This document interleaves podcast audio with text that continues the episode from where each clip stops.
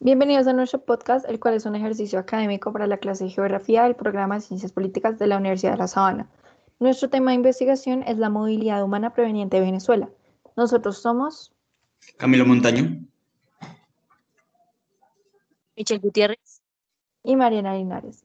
Nuestra investigación está basada en las siguientes fuentes de información. Primero tenemos la revista Semana con fecha del 16 de octubre del 2019 el nombre del artículo es Sobre explotando a los venezolanos, escrito por Eduardo Lora, un informe realizado por el Observatorio del Mercado de Trabajo y la Seguridad Social de la Universidad Externa de Colombia. Tercero, Fundación Andy, Inclusión Laboral de Migrantes, una apuesta del sector privado.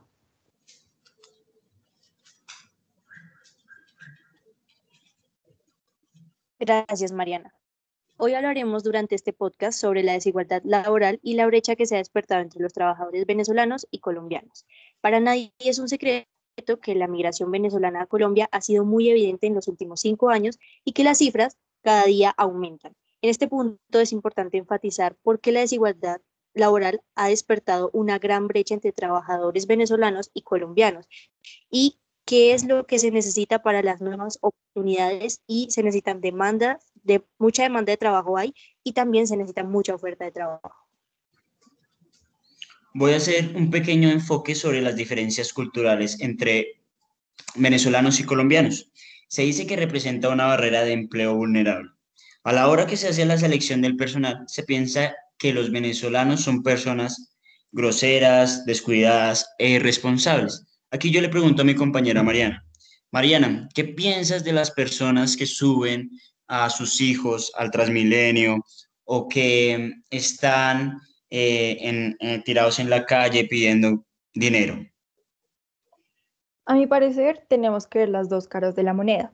La primera es que no sabemos en qué condiciones se encuentran estas personas. No sabemos si el padre o madre no tiene con quién más dejar a su hijo y por lo tanto tiene que llevarlo a donde sea que vaya. Y la otra cara es la forma de manipular a la sociedad es que pues es obvio que a cualquier persona con un buen corazón le afecta ver a un niño en la calle.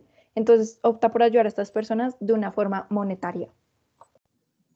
Tienes razón, no hay, que, no hay que juzgar a las personas. Bueno, hay personas venezolanas que tienen eh, estudios superiores. Estas personas están dispuestas a aceptar un trabajo, así no sea su especialización en, en esa área, ¿no? Entonces, eh, ellos con tal de que tengan un empleo estable, pues serán felices.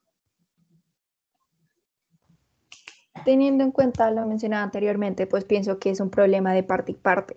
Sabemos si tenemos conocimiento de los contratos ilegales que se hacen, entonces ofrecen, por ejemplo, el salario mínimo por X trabajo. Un colombiano lo acepta sin problema alguno, pero las personas que están ofreciendo este trabajo ven la necesidad de la persona venezolana que está aplicando también por este y se aprovechan de esto, generando una reducción en el sueldo y que esta persona esté dispuesta a aceptarlo. ¿Por qué? Por su situación de vulnerabilidad.